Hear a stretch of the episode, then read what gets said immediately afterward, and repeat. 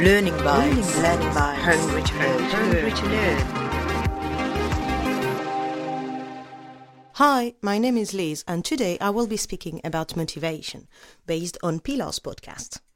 Motivation is a word everyone knows and uses, but what are the actual mechanisms behind it? We can define motivation as an internal state that activates, directs, and maintains a person's behavior towards a certain goal or aim. In other words, it is the momentum that pushes a person to take actions and persist in them. Saying that motivation is like a roller coaster might be odd, but I'm sure you can relate to it. There are days or moments when we are on the top of our game, and some others we are just more laid back about our goals or simply feeling lazy. There are days when we have a lot of energy to face everything, and others when it is hard to just leave the house. There are two types of motivation. Primary motivation, which helps us to satisfy basic needs such as food, warmth, or shelter. And there is secondary motivation. They are learned or acquired motivators, for example, friendship, freedom, honor, power, wealth, fame, or love. Modern motivation theories about work environment establish two categories of motivation there is extrinsic motivation and intrinsic motivation. Extrinsic motivation, the motivators that push someone to perform a certain job or activity, but doesn't depend directly on this person. To put it simply, they are subject to eventualities or external factors. An example of extrinsic motivation could be salary, working schedule, or tax and social benefits. On the other hand, there is the intrinsic motivation. It comes from within ourselves and it is driven by the needs for socialization, learning, curiosity. If we think of the two categories of motivation, a quick and mechanical answer to what motivates us will be the salary because it is our response to the primary motivation on shelter, food, and safety. However, most jobs we do are paid job, and if we accepted the job offer, it means that our primary motivation is covered. So, what keeps us motivated about our daily task? What keeps us curious and full of energy all year round? Why this paid job rather than another paid job? Most of us do things mainly for intrinsic motivators, which means that we pick a job and stay there for the satisfaction it gives us more than for external rewards such as the salary.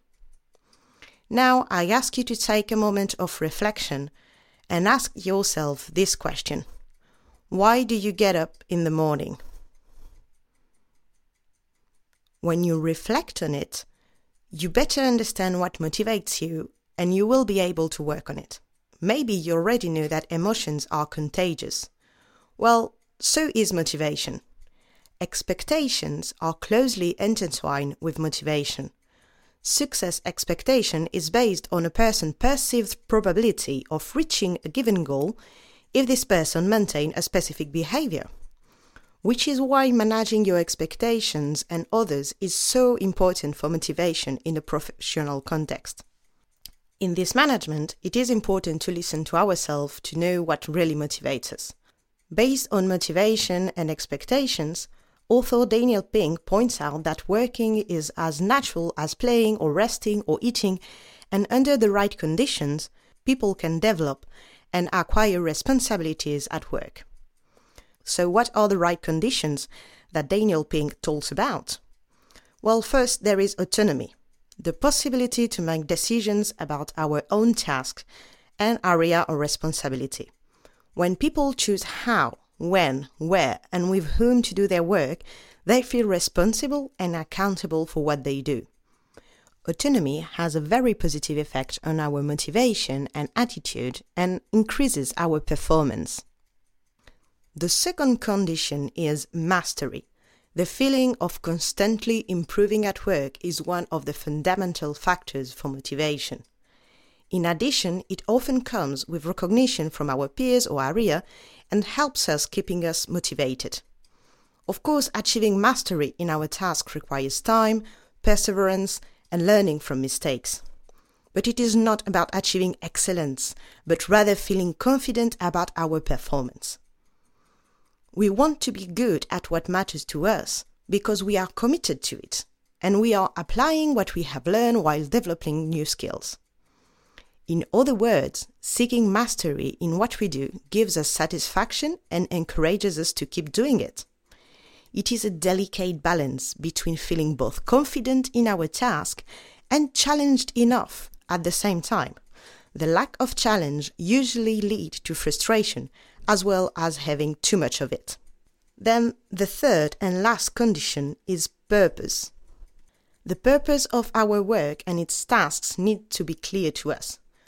A purpose in the sense that we do what we do in the service of something greater than ourselves. It is the desire to contribute to something through our work. The question is, why do we do one thing or another? You might find that our purpose is closely related to our moral compass, our own personal set of values freedom, friendship, power, contribution, love. There is no right or wrong set of values. Just take some time to put names on yours, if not already done. In conclusion, and to summarize, there are three pillars to our motivation autonomy, mastery, and purpose. They are what condition our intrinsic motivation. They are what makes us get up in the morning. What about you? Why do you get up in the morning? Learning by, learning by, hungry to learn, hungry to learn.